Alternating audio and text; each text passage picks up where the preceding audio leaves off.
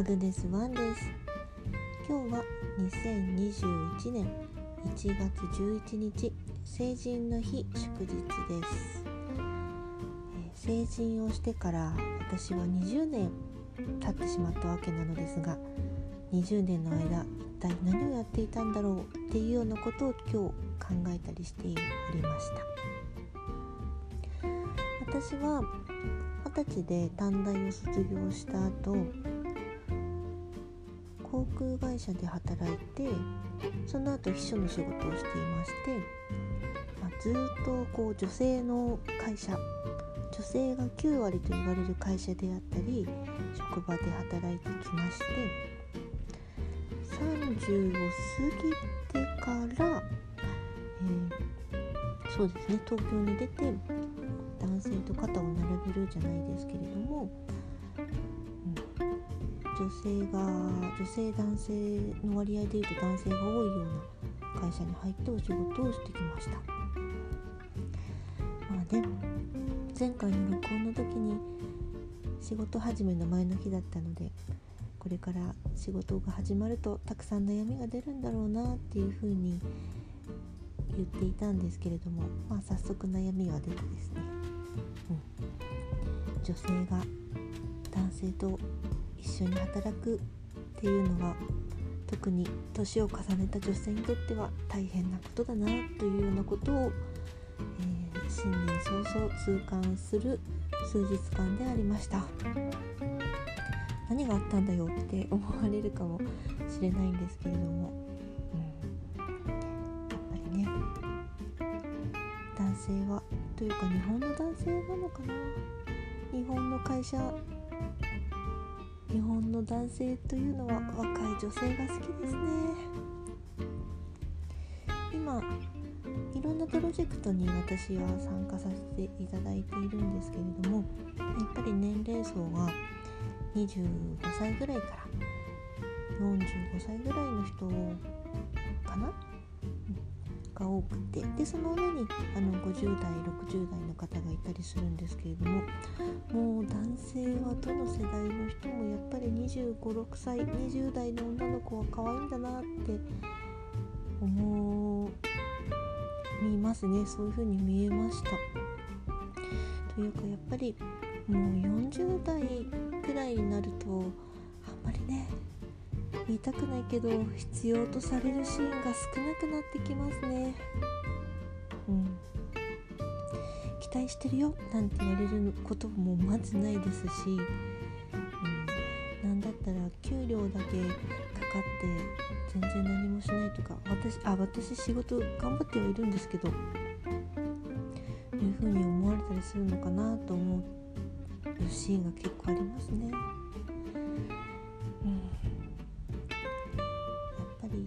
と仕事ができなくても若くて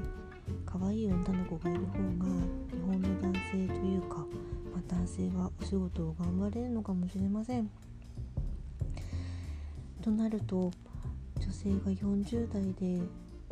会社に残って働いていくには一体どうすればいいんでしょうね。こう40代50代でも例えば自分の会社を持っていたりとか有名な建築家の方だったりデザイナーの方だったりでそういった方々でお仕事をしながら結婚もされてお子さんも育てられてっていうようなもう女性の中の鏡のような方ってねよくメディアとかでも出られていていらっしゃると思うんですけどもそういう方々に対しても男性って「いやあの人若い頃は良かったけど劣化したよね」とか「やっぱり女はうるさいよね」みたいなことを平気で言ったりすることをよく見るのでもうそんな素晴らしい人々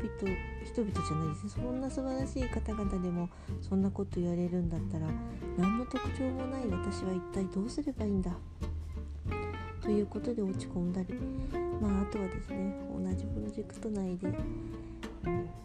当に40代の女性というのは、まあ、35歳ぐらいからそれは感じていましたがもう相手にされないシーンみたいなのをこうバンバンそういったシーンにぶち当たるといろいろ落ち込んだりしてかといってこう打ち明けられるような相手も会社にいないし打ち明けられてもそれちょっとうざいよねっていうような感じですし明るく振る舞うしかない。明るく振る舞っていたら振る舞っていたでうざいうざいなとかうるさいなとか思われがちな40代なのでした、うん、まあでもねカレーはもう仕方がないことですからね。今すごく言い方悪いですけどちやほやされてる2 5 6歳の女の子もいずれは40歳になるわけですしまあその時に家庭に入って育児をする専業主婦になっていたとしてもそれはそれでねきっと大きな問題を抱えて悩み事もたくさん出るでしょうし何がいいか悪いかっていうのは難しいんですが女性が働いて長く社会にいるっていうのは結構大変だなと思うえ1月最初の1週間でした。新成人の女の子たちを見るとすごく輝いてるし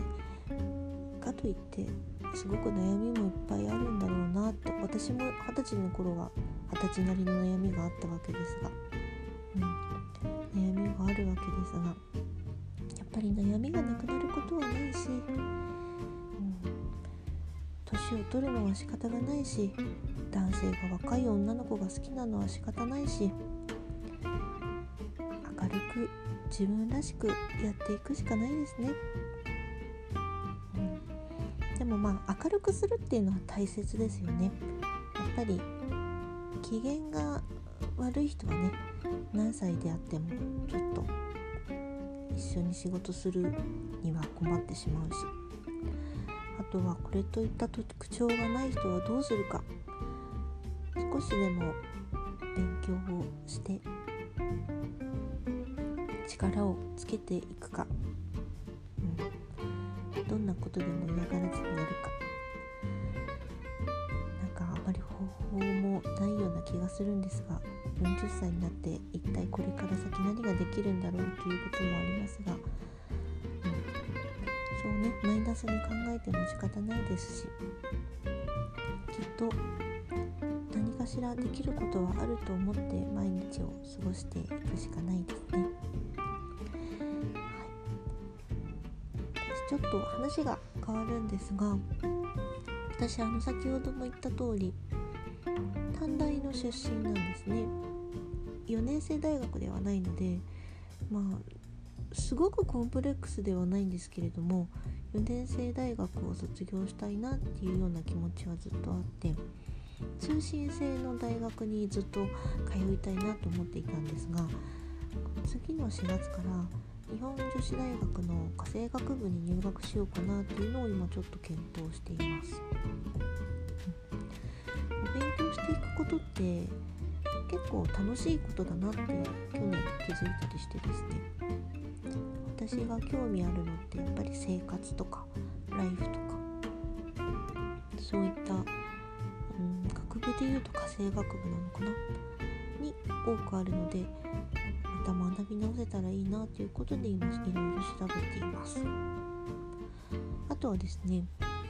私あの長谷川淳さんのポッドキャストをよく聞くんですけれどもそこで、え最新のお話でサウンドヒーリングのお話が出てまして私サウンドヒーリングっていうのにものすごく興味があったんですね。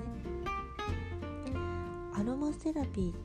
ーですとか、えっとまあ、マッサージとかよりもすごくその音の人を癒す力みたいなのにものすごく興味があってその勉強っていうのもしたいなっていうのをそのポッドキャストを聞いて思っていてただですね資格を取るとなるといろいろ費用もかかってきたりして、まあ、現実的な話コロナの影響で会社がどうなるかわからないものですから、ね、貯金をしなくちゃいけないんですけれどもその中でそのサウンドヒーリングの勉強と、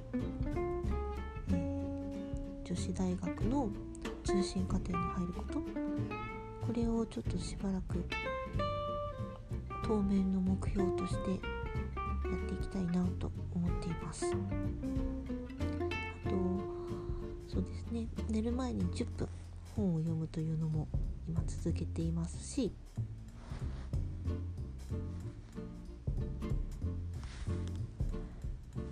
これからもた目標を少しずつクリアしていこうと思っています、